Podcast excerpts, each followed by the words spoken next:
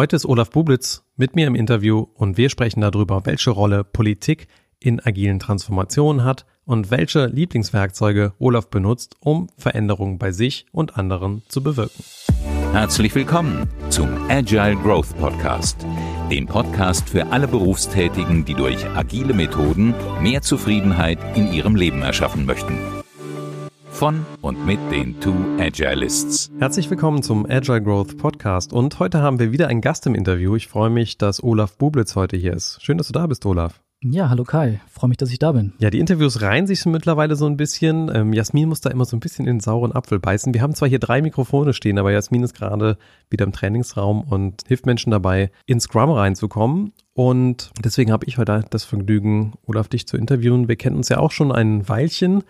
Wenn ich es zeitlich festmachen müsste, würde ich sagen sechs Jahre. Ungefähr 1000 Play for Agiles. Die eine oder andere Konferenz, auf der wir uns da begegnet sind. Und ja, bei dir hat sich auch in letzter Zeit ein bisschen was verändert in deinem beruflichen Wirken, in deinem beruflichen Leben habe ich wahrgenommen. Und da bin ich natürlich neugierig. Wo kam das her? Was hat sich da getan? Aber bevor wir so ein bisschen da reinsteigen, vielleicht einfach, was hat dich eigentlich mit Agilität in Kontakt gebracht? Also ich bin Softwareentwickler von Haus aus. Ich erzähle ganz gerne die Geschichte, wie mein erstes Softwareprojekt gelaufen ist. Das war in der äh, Abiturzeit war das. Da habe ich nebenan, der war der Laden für Comics. Da bin ich immer reingegangen. Ich habe früher sehr gerne Comics gelesen, heute auch noch, komme nicht immer dazu, aber damals halt äh, mein Hobby äh, und gehe so in den Laden und äh, der hat so alles mit ähm, Zetteln gemacht und Wünsche von Kunden aufgeschrieben, Bestellungen. Und dann habe ich gesagt, ach, wir sind doch jetzt im Zeitalter der Digitalisierung. Damals nannte sich das noch EDV. Äh, dann kann man sich so ein Computersystem machen. Und dann reden wir darüber, ideale Situation, äh, der Anwender und Sponsor in einer Person, der Softwareentwickler, Anforderungs-, äh, auf der anderen Seite. Und wir haben also darüber gesprochen, was er so braucht. Und ja, dann liefere ich ihm das so zwei Wochen später und er sagt, boah, super, äh, habe ich mir nur ganz anders vorgestellt. Und äh, das war so der Gedanke, ja, so muss man doch mit den Leuten irgendwie Software entwickeln. So muss man doch mit den Leuten Produkte entwickeln. Man redet mit ihnen, zeigt ihnen was, holt Feedback ein. Und ähm, damals wusste ich noch nicht, dass das irgendwas mit agil zu tun hat. Feedback einholen, äh, anpassen. Wir haben es einfach gemacht. Und das war so mein erster Kontakt damit, rückblickend betrachtet. Und dann 2008 kam das Thema Scrum hoch in der Firma und ich so, es klingt doch ganz vernünftig. Ich meine, äh, Feedback einholen, äh, super. Warum nicht gleich so? Und dann habe ich äh, dort einen Scrum Master gemacht, war erst Product Owner und später Scrum Master und so war mein Kontakt mit Agilität. Du bist ja zwischendurch auch mal in eine Managementposition reingegangen. Da würde mich ja speziell mal interessieren, die Position des Managers ist ja immer wieder so ein bisschen umstritten in der agilen Welt. Ganz am Anfang, als Scrum so hochgekommen ist, hat ja so das mittlere Management, das Linienmanagement ganz stark vermisst, dass es da irgendeine Form von Rollenbild oder Zielbild gibt, was denn jetzt mit diesem mittleren Manager passiert. Und wenn ich das richtig im Hinterkopf habe, warst du mal in so einer mittleren Management-Position. Und da würde mich interessieren, aus dem Blickwinkel, du kanntest ja schon sowas wie Scrum oder Agilität zu dem Zeitpunkt. Ja, was tut man denn dann da? Ja, ich bin eigentlich von Scrum Master Position, also quasi schon Führen ohne Führungsverantwortung, äh, will ich mal nennen, äh, in eine Führen mit Personalverantwortungsposition gegangen. Was hat mich dazu getrieben? Das getrieben hat mich einfach die, die Herausforderung, was Neues zu machen. Das, das treibt ich mein ganzes Leben schon, was Neues zu machen, mal was anderes zu machen. Das hatte ich noch nicht gemacht. Das passte dazu, zum Kontext. Das hat mit Scrum gar nichts zu tun. Das war eine ganz andere Geschichte. Aber dieses Gedankengut, was ich da im Hinterkopf hatte, ähm, Selbstorganisation, äh, ein Menschenbild, das Leute wollen und so weiter, das, das hat mir da e-, enorm viel geholfen. Und das wollte ich da auch ausprobieren in der Position. Und das war eine sehr klassische Position. Also ich war wirklich ähm, in dieser Sandwich-Position, oberes Management und direkt mit den Entwickler, ja doch viele Herren, aber auch ein paar Damen dabei. Und es war wirklich spannend, das agile Mindset, was ich im Kopf hatte und das, was in der Firma nicht vorhanden war, in Einklang zu bringen. Und da hat es auch teilweise geknallt. Ich habe übrigens, das war ähm, ein ganz wichtiger Punkt, mich versucht weiterzubilden, was, was Management überhaupt angeht. Und natürlich im Sinne von auch agiles Management. Da war ich übrigens bei so einem äh, Management 3.0 Kurs bei irgendeinem gewissen Kai, ich weiß auch nicht genau. Oh ja, das ist, das ist lange her, dass ich die mal gegeben habe, ja. Wenn du, du hast direkt mit dem Top-Management zusammengearbeitet des Unternehmens? Ich weiß nicht, ob man zusammenarbeiten sagen soll. Okay, du hast mit oder gegen die gearbeitet. Das wäre jetzt ja. Also nein, es war auch kein Gegeneinander. Es war, aber es war auch nicht, nicht miteinander. Es war, äh, man hat für das obere Management gearbeitet. Mhm. Das ist ja eine Zone, wo gerade in traditionellen Unternehmen auch viel Politik notwendig ist, um irgendwie Erfolge zu machen. Wie geht's dir bei dem Begriff des Politikers im Unternehmen oder des Veränderers, der diese politische Macht vielleicht benutzen muss. Hm, gehen wir mal einen Schritt zurück. Ähm, vor Scrum Master bei, bei einer größeren Firma. Letztendlich hat Politik dazu geführt, dass die Scrum Master wieder abgeschafft worden sind de facto. Das heißt auch mal vor 100% Scrum Master und die wurden irgendwann unangenehm. Die waren im oberen Management nicht mehr so gerne gesehen. Die wurden von einem Chefarchitekten nicht so gern gesehen. Und ähm, was die Scrum Master einfach, also ich auch, vollkommen verpasst haben, ist diese politischen Spielchen zu erkennen und mitzumachen. Der Effekt war halt eben, die Scrum Master wurden kaltgestellt, der agile Gedanke wurde teilweise auch kaltgestellt, lag aber daran, weil die Scrum Master eben die Politik nicht verstanden haben. Äh, also hm, ich habe es nicht verstanden, das, das, das Spielchen zu erkennen und mitzumachen. Der Effekt daraus war, dass ich Politik eigentlich gar nicht mehr haben wollte. Also ich fand Politik doof. Ich wollte eigentlich die Sache voranbringen und nicht politische Spielchen treiben. Das war mein Gedanke, den ich zu dem Zeitpunkt hatte. Bei dem Job danach, Abteilungsleiter, hm, da war es offensichtlich, dass man politisch agieren muss. Hat mir auch nicht so viel Spaß gemacht zu dem Zeitpunkt, aber es war bewusst, dass es gemacht werden muss. Du hast ja eben gesagt, du spielst gern, du lernst auch gerne im Leben. Du nennst es politisches Spielchen. Das klingt ja so, als ob man dieses Spiel auch irgendwie mit Freude spielen kann oder gibt es diese Seite daran für dich nicht? Äh, Spielen war schon immer eine besondere Bedeutung für mich. Wenn man mal geguckt, ist vieles ein Spiel. Es gibt Regeln, es gibt ein Spielfeld, es gibt Spieler, ich lese gerade das Buch äh, von Simon Sinek, Das unendliche Spiel. Und es gibt zwei Sorten von Spielen. Endliche Spiele und unendliche Spiele. Und naja, im Unternehmen ist Politik ein Spiel, was dauerhaft gespielt wird. Man muss im Spiel bleiben, ist die Kunst dabei. Sich also nicht äh, rauswerfen lassen. Wie gesagt, bei den Scrum Mastern vorher hat das nicht funktioniert. Da ist man ins äh, Ausgekommen. Und äh, nachher hat man es gelernt, ein bisschen mehr im Spiel zu bleiben und es dann auch positiv zu beeinflussen, muss man dazu sagen ja, es ist ein Spiel. Es gibt ein paar klare Spielregeln und ein paar nicht so klare Spielregeln. Und man muss darauf reagieren. Und jetzt wird es wieder agil. Ne? Und, äh, man geht mit einem Ziel rein, man hat ein, eine Vision, man hat Prinzipien, die man nicht verraten möchte. Andererseits muss man die Regeln erkennen, adaptieren, anpassen und seine Handlung auch anpassen.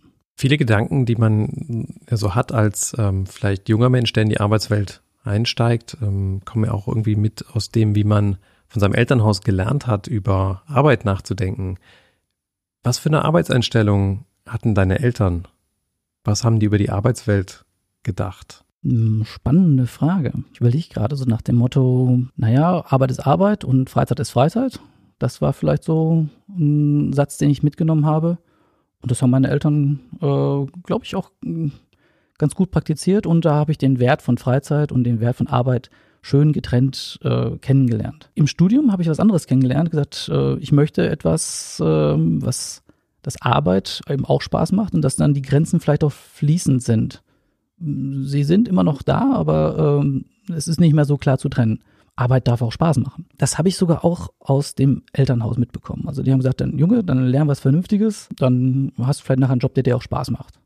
Was so ein bisschen mitklang, dass der Job, den meine Eltern gemacht haben, nicht unbedingt so spaßig immer war war so teilweise Maloche. Ne? Man musste, ist dann auf Maloche gegangen und hat äh, da dann kräftig gearbeitet und war dann Bing, Freizeit, äh, Arbeit zu Ende und jetzt ist, beginnt die Freizeit. Das habe ich dann aber seit dem Studium auch nie wieder erlebt. Es war immer noch nach der Arbeit war immer noch ein bisschen Arbeit im Kopf. Andersrum hat mir die Arbeit auch Spaß gemacht. Also es war nicht mehr so trennscharf. Was haben deine Eltern gemacht? Meine Mutter hatte, meistens war sie zu Hause, äh, mein Vater war äh, Starkstromelektriker bei Opel. Ich glaube, sein Job hat ihm auch Spaß gemacht, so ist das nicht. Äh, aber es war halt eben der Job und danach Freizeit und das war ein ganz klarer Switch. Du hast ja vor einiger Zeit den Schritt in die Selbstständigkeit gemacht, was ja auch nochmal so ein bisschen ein anderes Arbeitsmodell ist vielleicht, als ähm, wie dein Vater es war, angestellt beschäftigt zu sein. Wieso hast du das gemacht? Was hat dich bewogen, ähm, jetzt mal selber dich dahinzustellen und zu sagen, ich biete jetzt agiles Coaching, Training, Beratung an. Das habe ich ja vorher auch schon gemacht. Allerdings immer für jemand anders. Das heißt, jemand anders hat teilweise mitbestimmt, wo ich zu arbeiten habe, auch wenn ich extrem viel Freiheiten hatte. Also das, auf, das war jetzt kein, du musst jetzt das machen, du musst das machen, jetzt gehst du dem Kunden. Das, das, das war so nicht. Es war immer äh, schon extrem viel Freiheit. Aber diesen letzten, das letzte Quäntchen an, ich bin für mich selbst verantwortlich, das fehlte mir noch. Und den Schritt wollte ich gehen und äh, wie ich schon sagte, ich, ich liebe die Veränderung und dann war das äh, genau eine von den Veränderungen, die jetzt notwendig war. Ich war auch acht Jahre lang selbstständig. Deswegen, ich bin total neugierig. Wie fühlt sich das jetzt für dich an? Jetzt hast du die Verantwortung übernommen. Jetzt ist es irgendwie dein Ding, was passiert, was nicht, welchen Kunden du nimmst und was nicht. Und äh, wie ist das jetzt von innen heraus? Weil von außen hat man immer so eine Perspektive, wie das wohl sein würde, selbstständig zu arbeiten. Wie sieht's für dich im Moment aus? Vielleicht eine kleine Anekdote aus, aus der Übergangsphase. Man hat ja gekündigt, man hat noch eine Zeit lang, wo man seine Kollegen noch äh, einarbeitet, wo man sich aber nach und nach von, von, von seinem alten Job trennt. Jetzt könnte man ja schon für seine Selbstständigkeit Materialien erstellen, man könnte schon marketingmäßig äh, was vorbereiten. Äh, bis zu dem Schluss darf man nicht öffentlich werden, aber ab dann äh, könnte man ja schon das, was so abends passiert, könnte man ja dann ja übernehmen. Ich hatte überhaupt keinerlei Energie dazu, obwohl ich ja eigentlich wusste, dass ich demnächst für mich selber verantwortlich bin. In dem Moment, dem Zeitpunkt, wo ich das eine abgeschlossen hatte, war eine ganz andere Energie, eine ganz andere Motivation da. Dann hat man ganz zielgerichtet auf dieses neue Erleben hingearbeitet. Und das war eine, eine innere Einstellung, die sich von ja, von einem Moment auf den anderen geändert hat, auch wenn man vorher schon Vorlauf hatte. Wenn es so um das Thema Herzensbotschaft geht, was ist dein Gefühl, was du in die Welt tragen möchtest jetzt mit dieser neu erlangten Freiheit oder diesem Ownership, was du da jetzt spürst für dich? Ob es das neu erlangte ist oder das, was ich vorher schon wusste, Veränderung ist toll. Die schlechteste Zeit, an die ich mich erinnern kann, war so eine Stagnation, wo ich mich für zwei Jahre lang gar nicht bewegt habe. Innerlich, äußerlich. Und äh, nee, Veränderung ist toll. Das macht Spaß. Das heißt, Veränderung ist toll, ist jetzt auch so das, was du nach außen versuchst zu leben mit deinen Kunden. Wie funktioniert das? Ich weiß, du bist ja auch in sehr klassischen Umfeldern unterwegs, wo ich sagen würde, wenn da 30 oder 50.000 Leute zusammenarbeiten, ist da erstmal Veränderung vielleicht auch nicht so toll. Äh, man trifft auf verschiedene Menschentypen oder man trifft auf Menschentypen in verschiedenen Kontexten besser so. Und ähm, in den Kontexten, in denen ich unterwegs bin, ist es meistens so, dass Veränderung nicht so toll ist. Da ist eher Bewahren in vielen Punkten im Vordergrund ich möchte mein, mein Silo bewahren, ich möchte meine Machtposition bewahren, ich möchte meinen gewohnten Job bewahren. Und jetzt kommt da jemand her und sagt, Veränderung ist toll. Liebe die Veränderung. Ähm, das ist natürlich dann erstmal ungewohnt für die Leute. Und das muss man, wenn man in so einen Kontext geht, auch vorab verstehen und sich auf die Menschen einlassen und äh, sie dort auch, ja, einfach wahrnehmen, dass sie erstmal so denken. Und dann kann man aber ihnen Möglichkeiten eröffnen und sagen, guck mal hier, vielleicht ist das doch ein Angebot, was äh, an Veränderung für dich auch was bringt. Manche Leute nehmen das Angebot an, manche nicht. Ich würde niemanden dazu zwingen, äh, sich zu verändern. Geht auch gar nicht vernünftig. Äh, aber das Angebot äh, würde ich Ihnen schon gerne offenbaren. Ja, jetzt hast du ja irgendwie schon auch einen Auftrag beim Kunden, ein Ziel zu erreichen. Wenn du die jetzt nicht inspiriert bekommst, was dann? Ist das die Zone der Politik, die du eben beschrieben hast, die dann greift? Oder kümmerst du dich um die, die wollen und die anderen bleiben da, wo sie sind? Wie geht das? Weil manchmal muss man ja doch irgendwie so ein Team irgendwie an einer Position mit begleiten, wo vielleicht andere wirtschaftliche Ergebnisse entstehen oder ne, mehr Transparenz über die Arbeit, was auch immer das genaue Ziel des Managements dann ist, denn die heuern dich ja wahrscheinlich als freiberuflichen Berater aus einem bestimmten Zweck an. Ja gut, das Wirtschaftliche muss stimmen, das ist klar. Das sollte aber auch jeder verinnerlichen, der irgendwo im Job unterwegs ist, weil, äh, sorry, ohne Moos nichts los. Also wenn wir es nicht schaffen, ähm, Geld zu verdienen, so dass wir überleben können, können wir auch unsere große Vision nicht leben. Manche sind größer, manche sind weniger groß. Also jeder sollte wirtschaftlich denken. Das ist, das ist ein Aspekt. Das kann man den Leuten auch, glaube ich, ganz gut vermitteln, wenn sie es vorher nicht schon bewusst hatten. Aber jetzt kriegt man einen Auftrag, verändere doch was und inspiriere die Leute. Und das klappt jetzt nicht.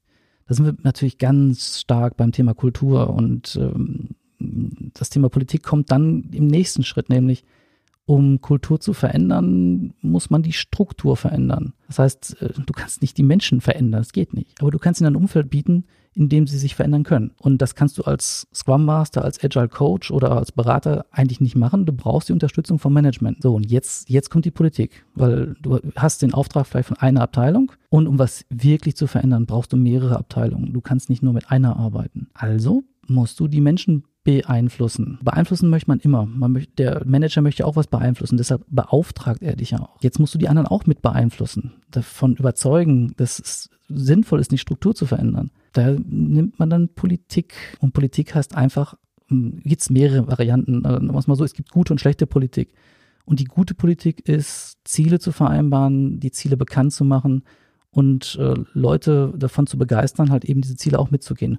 Und dann spricht man mit den Leuten, baut eine Beziehung auf und äh, arbeitet mit dieser menschlichen Beziehung. Das ist das, das, das äh, eins der, der wichtigsten politischen Werkzeuge, die man da hat. Wo kommt das her, dieses Wissen um Beziehungen? Woher kannst du das? Bist studierter Chemiker, oder? Nee, nee, ich habe Informatik studiert. Ah, Informatik. War sogar medizinische Informatik und davon hat man im Studium dann wirklich gar nichts gelernt. Ich habe ja einen ähnlichen Hintergrund. Äh, du hast ja auch mal Software entwickelt und da ist das Schöne, da, da muss man sich ja mit Menschen nicht beschäftigen. Ne? Also Softwareentwicklung funktioniert ja komplett ohne Menschen. So lange, bis man zum Kunden kommt.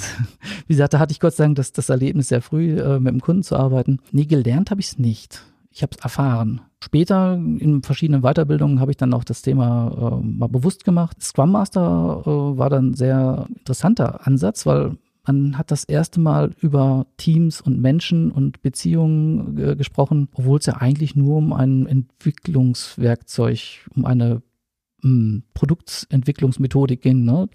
Und aber der Begriff Mensch wurde da plötzlich in den Vordergrund gestellt. Agiles Manifest, ne? Menschen und Interaktion, äh, wichtiger als. Und äh, ja, man stellt dann plötzlich äh, mit, diesem, mit dieser Einstellung den Menschen und Beziehungen einfach in den Vordergrund. Für sich selber und aber auch für, für Organisationsformen, für Zusammenarbeit. Wenn du mal einen Blick auf die aktuelle agile Welt da draußen wirst, was ist da für dich los? Was sind Sachen, die sich da tun, die du bemerkst? Was treibt unsere Arbeitswelt mit dem Thema Agilität? Ich würde fast sagen, in den großen Firmen ist das Thema Silo-Denken nach wie vor eins der Themen, die, die angegangen werden. In den Teams funktioniert es gut. Aber die Teams alleine können nicht auf Veränderungen am Markt reagieren. Das heißt, du brauchst ein größeres Team. Und diese Teams sind meistens abgekanzelt. Also das große Thema ist Entsilofizierung. Keine Ahnung, wie man das nennen mag. Aber ähm, das ist für mich der Punkt, wo, wo ganzen Punkte wie Agile Leadership, agile Organisationen, lernende Organisationen, alles Begriffe, die nicht neu sind, die schon seit Jahrzehnten äh, rumgeistern, aber die jetzt gerade viel mehr Bedeutung gewinnen, weil die Firmen begriffen haben, äh, es geht so nicht weiter. Die Disruption kommt irgendwie immer näher. Ja, das ist ein Thema, was, was glaube ich, äh, in den Vordergrund steht. Also nicht nur ein Team, sondern halt mehrere Teams zusammen zusammenbringen. Wenn es Agilität oder Agile so als Strömung nicht gäbe, was glaubst du, zu welcher anderen Strömung oder Philosophie in der Welt hättest du dich verschrieben oder wovon wärst du sehr angetan? Man kann ja nicht alles ignorieren, was da ist. Äh, äh, nennen wir es dann Design Thinking, nennen wir es dann Growth Mindset, nennen wir es lernende Organisation, nennen wir es systemisches Denken. Also es gibt genug Felder, die eben mit agil große Schnittmengen haben oder aber auch seitlich davon entstanden sind. Das Thema Open, Space, das wird jetzt agil zugeschrieben. Es ist ganz woanders entstanden. Aber es ist, äh, wird von, von, von agilen Methoden, agilen Organisationen in, in Transformationen äh, sehr gerne eingesetzt, um etwas voranzubringen. Also ich hätte mich dann einen von den anderen Buzzwords angeschlossen. Es geht nicht um, um, um die Begriffe, es geht darum, wie man, wie man das denkt. Und äh, meine Einstellung ist, Veränderung ist toll. Die hat sich auch entwickelt, äh, aber ich hätte mir irgendwas gesucht, was in diese Richtung geht, ja. Wir geben in dem Podcast ja ganz gerne mal den Hörern so ein konkretes Werkzeug mit. Irgendwas, was dir in den letzten Jahren sehr genutzt hat, auf deiner Reise mehr Wirkung zu haben in Bezug auf deine Kunden oder die Systeme. Was wäre irgend so ein Tool, eine Methode, ein Modell, ein Werkzeug, wo du sagst, das zu kennen hat dich weitergebracht? Was weniger greifbares ist natürlich das Thema Vertrauen das hat mir immer geholfen. Also wenn ich anderen Menschen vertraue, ist das ein, schon mal ein gutes Werkzeug. Also Vertrauensvorschuss. Das etwas handfestere Werkzeug ist das, was ich dann auch als Grundlage für die Gründung der, der, der eigenen GmbH dann genommen habe, ist Visualisierung. Also das heißt Produktentwicklung, Organisationsentwicklung immer mit den unterstützenden Werkzeugen von Visualisierung zu nutzen. Das können diese klassischen Werkzeuge wie ein Canvas sein, das können sowas wie eine Story Map sein. Also was zu tun ist, einfach nochmal grafisch anders darstellen. Was ich sehr gerne mache, ist Sketchnoting. Das heißt, meine äh, Gedanken einfach mal aufs Papier bringen, dabei ein Bild zu machen, das in Beziehung zu setzen, weil visuelle Mittel, die dann vielleicht sogar noch an der Wand hängen, die für alle sichtbar sind, das Thema Transparenz unterstützen, aber halt einfach auch die meisten Menschen ticken visuell. Und dann sehen sie dort, ah, da ist was, da passiert was, da ist etwas, das macht, ist, ist attraktiv hinzugucken. Das ist ein Werkzeug, das ich ganz gerne nutze. Und da gibt's unendlich viele Unterwerkzeuge. Wie gesagt, das kann eine Map sein, das kann oder das klassische Taskboard, wo man Zettel über die Wand äh, schiebt. Im Agilen kennt das äh, mittlerweile jeder. Dabei ist für mich aber auch wirklich wichtig, es muss sinnvoll sein. Also nicht einfach nur, um das Tool eingesetzt zu haben, sondern mit Augenmaß rangehen und sagen, was braucht jetzt gerade diese Situation hier an Visualisierung? Irgendeine können wir auf jeden Fall nehmen, da gibt es so viele. Und die dann sichtbar machen und auch mitarbeiten. Also an die Wand hängen, für jeden transparent und dann damit leben. Wo, wo hing das Taskboard von deinem letzten Hausbau? ähm, da ich, dass ich mit dem Architekten zusammen viel arbeiten musste, äh, haben wir dann Trello-Board genommen. Also äh, das haben wir dann wirklich virtuell gemacht, weil im Haus war halt zu viel Baustelle, das konnten wir ganz schlecht aufhängen. Jetzt, jetzt wo ich drüber nachdenke, hätten wir vielleicht eine schöne Stellwand nehmen sollen. Das wäre ganz hilfreich gewesen. Aber das Trello-Board hat gut funktioniert. Hatte ich sogar auf dem Handy dabei dann. Ja, kriegt man auf jeden Fall mit trockenen Füßen einen Überblick über das Bauprojekt, ja. auch wenn das Dach noch nicht drauf ist. Ne? Eben. Wenn du mal so in die Zukunft schaust, der Olaf in fünf Jahren, wie sieht der aus? Müsste ich mir das mal visualisieren. Hm? Stift habe ich da. Äh, okay, das hilft den Hörern jetzt überhaupt nicht. Bisschen schwierig, einen Podcast über Visualisierung zu machen. Da muss man noch mal ein paar Tipps geben. Also wir haben Show Notes, wir können da alles dranhängen. Okay, dann, dann mal gucken. Ähm, vielleicht mal eine, eine ich hänge vielleicht meine Personal Map mal da, da rein. Ähm, ich habe da mal mein Leben visualisiert. Was ich noch nicht habe, und das ist ein guter Punkt, vielleicht einfach eben, was ist denn über das nicht, was habe ich erlebt, sondern was möchte ich noch erleben, zu visualisieren. Das hänge ich vielleicht noch mal dann mit rein. Ja, aber wo stehe ich in fünf Jahren? Da gehen wir mal davon aus, das Geschäft floriert. Wir haben vielleicht noch ein eigenes Produkt am Markt. Wir überlegen gerade ein Buch zu schreiben zu dem Thema. Das heißt, überlegen, wir sind schon ziemlich konkret dran, aber das so ein Buch dauert halt immer recht lange. Aber so in fünf Jahren haben wir bestimmt eins. Dann noch ein praktisches Produkt dazu und ein großes Netzwerk an, an Leuten, die ähnliche Gedanken haben, die aber auch unterschiedliche Gedanken haben, um halt Diversität halt auch äh, zu leben. Das ist einfach nur extrem geil, wenn man mit verschiedenen Menschen zusammenarbeitet und jeder seine unterschiedliche Perspektive reinbringt. Das macht, macht so viel Spaß. Was möchtest du den Hörern noch mitgeben? Veränderung ist toll, das wissen wir jetzt. Visualisiert das Ganze ist auch gut. Auf der einen Seite natürlich setzt euch Ziele, um voranzukommen. Und auf der anderen Seite lasst euch auch mal treiben, äh, nicht immer nur zielgetrieben arbeiten. Und dazwischen die Balance zu finden, das ist sehr spannend. Damit schließt sich auch der Kreis zwischen dem Unterschied zwischen Arbeit und Freizeit. Insofern, Olaf, freue ich mich, dass du hier bei unserem Podcast da warst. Vielen Dank für das Interview. Ja, super. Danke, dass ich dabei sein durfte. Wenn dir dieser Podcast gefallen hat, dann freuen wir uns, wenn du uns weiterempfehlst an deine Filterblase auf Twitter oder wer sonst in deinem Umkreis ist und mit unserem Podcast etwas anfangen kann. Wir hören uns beim nächsten Mal. Bis bald.